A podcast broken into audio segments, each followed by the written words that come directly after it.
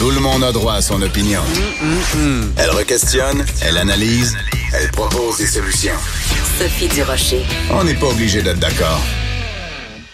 La semaine dernière, la ministre de la Santé, Danielle McCann, avait ouvert la porte à l'idée que l'aide médicale à mourir euh, puisse aussi s'appliquer pour les personnes atteintes de maladies mentales. Ben, finalement, elle fait volte-face, elle recule euh, le temps de mener une consultation à ce sujet-là. De toute façon, ça avait quand même créé une grosse controverse. Là, c'était très partagé. On va en parler avec le docteur Alain qui est médecin en soins palliatifs au CHU de Québec et qui, justement, aujourd'hui, participe au Forum national sur l'évolution de la loi sur les soins euh, de fin de vie. Docteur No, bonjour. Bonjour, Madame Durocher. Est-ce que la ministre fait bien de reculer? Ben, sur la question de l'admissibilité des, des gens qui ont euh, un problème de santé mentale, je pense que c'était une bonne idée. en fait, elle n'a pas reculé. Hein. Je pense qu'elle met sur pause, tout simplement, euh, l'idée, le temps de tenir des consultations, entendre les experts et entendre tous ceux qui veulent se faire entendre sur le sujet. Je pense que c'est une bonne décision parce qu'il n'y avait pas ce qu'on appelle de consensus social. C'est-à-dire que quand il y a eu euh, le, la décision au Québec de se doter de cette loi sur l'aide médicale à mourir, euh, ben il y a eu des de longues consultations et on en a, on est venu à la conclusion que c'était ce que les Québécois voulaient. Mais étendre ça aux personnes qui souffrent de maladies mentales, c'est plus délicat. Donc on n'a pas eu le temps de s'en parler entre nous finalement. Oui. Il faut bien comprendre, Mme Durocher, que la ministre n'a pas décidé du jour au lendemain d'inclure les gens avec des problèmes de santé mentale. Ces gens-là étaient ont toujours été euh, admissibles à l'aide médicale à mourir quand on regarde les balises que la Cour suprême a mis dans l'arrêt Carter et les critères de la loi 2 sur la loi euh, les soins de fin de vie. Ce qui faisait que les gens avec un problème de santé mentale finalement n'étaient pas admissibles, euh, c'est principalement parce qu'ils n'étaient pas en fin de vie, le critère qui va mhm. être retiré suite au jugement de la Cour supérieure du Québec. et et bien souvent parce qu'il euh, n'était pas jugé apte à consentir. Mais quand on regarde les critères actuels, on parle de souffrance physique ou psychique constante, insupportable, mhm. et euh, que qu'ils peuvent être soulagés dans des conditions que le malade juge tolérables. Les, les souffrances psychique constante, insupportable, ben, et, éliminez pas les gens qui ont un problème de santé mentale comme principal problème.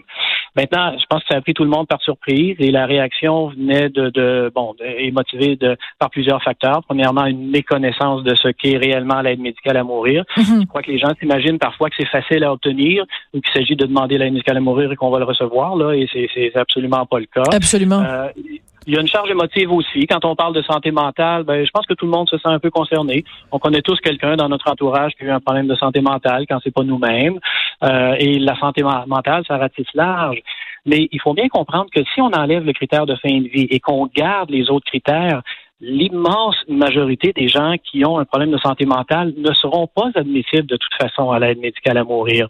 Parce qu'il faut regarder les autres critères. C'est pas juste une question de souffrance psychique. Pour avoir une maladie grave et incurable. Vous avez une dépression, vous n'êtes pas admissible, c'est traitable. Vous avez un trouble anxieux, vous n'êtes pas admissible.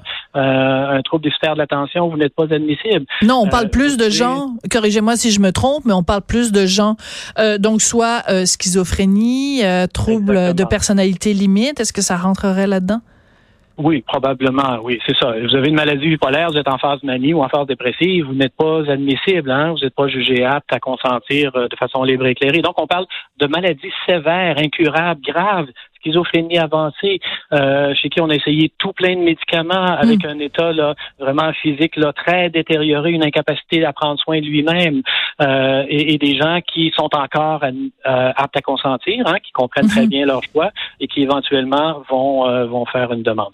Donc, le ministre a mis ça sur pause. Euh, évidemment, il faudra probablement mettre un peu plus de balises que celles qu'on a, comme par exemple l'ajout de l'opinion d'un expert, un psychiatre expert comme troisième médecin pour valider donner un peu de temps parce qu'on comprend qu'on n'est pas dans l'urgence de procéder. Mais euh, je pense que les gens se sont emballés en disant ben si j'ai une dépression, ça veut dire que je vais pouvoir recevoir l'aide médicale à mourir. Non, pas du tout. On parle pas du tout de ces situations-là. Mais en même temps, docteur No, ça fait tellement souvent qu'on se parle, vous et moi. On le sait que de toute façon, il y a une, une, une incompréhension. Il y a plein de gens qui parlent de l'aide médicale à mourir qui comprennent pas vraiment ce que c'est. Parce que ne serait-ce que ce que vous venez de nous dire à propos d'un troisième médecin dans les cas des maladies mentales, ben, il y a plein, plein de gens qui savent même pas que ça prend de toute façon deux médecins en ce moment, puis que ça prend, euh, il faut que la personne jusqu'à la dernière minute, euh, jusqu'avant qu'on procède à la, enfin, qu'on le fasse, euh, qu'elle puisse dire oui, je le veux encore. Donc, les balises, elles sont là, elles sont existantes. Oui, il y a des balises. Elles sont, on a l'expérience de quatre années maintenant d'aide médicale à mourir au mhm. Québec. Les balises, elles sont là, elles fonctionnent très bien, elles protègent absolument les malades vulnérables. C'est-à-dire que quelqu'un ne peut pas recevoir l'aide médicale à mourir à son insu, ne peut pas recevoir ça s'il ne fait pas la demande lui-même de façon libre, éclairée, volontaire, en toute connaissance de cause. Donc, il y a des balises qui sont là. Et elles sont nombreuses, croyez-moi. Elles vont bien au-delà des, des six critères dont on vient de parler. Euh, et elles fonctionnent très bien. Maintenant, sur la question de la santé mentale, la ministre a annoncé qu'on prenait une pause, on allait consulter. On va, on va éventuellement. Oui, allô? Oui. Bonjour. Oui, oui, je suis toujours là. Ah, c'est la musique. C'est la musique de la fin de l'émission, c'est ça? Ah, d'accord. Euh, donc c'est ça. On va, on va revoir un peu les balises qui vont encadrer cette question. Merci beaucoup, docteur No. Ça a été euh, toujours éclairant, comme d'habitude. Et puis, euh, ben, écoutez, on, on vous recevra peut-être un petit peu plus tard pour parler de ce de ce forum là, qui justement se pose euh, toutes sortes de questions sur les soins de fin de vie. Merci beaucoup d'avoir été avec nous, le docteur Alain No, donc qui est médecin en soins palliatifs au CHU de Québec. C'est comme ça que se termine l'émission. On n'est pas obligé d'être d'accord d'aujourd'hui. Moi, je vous retrouve demain. Et ben, merci beaucoup à Marie-Pierre Caillé à la recherche et euh, à Gabriel à la mise en onde. Merci beaucoup et à demain.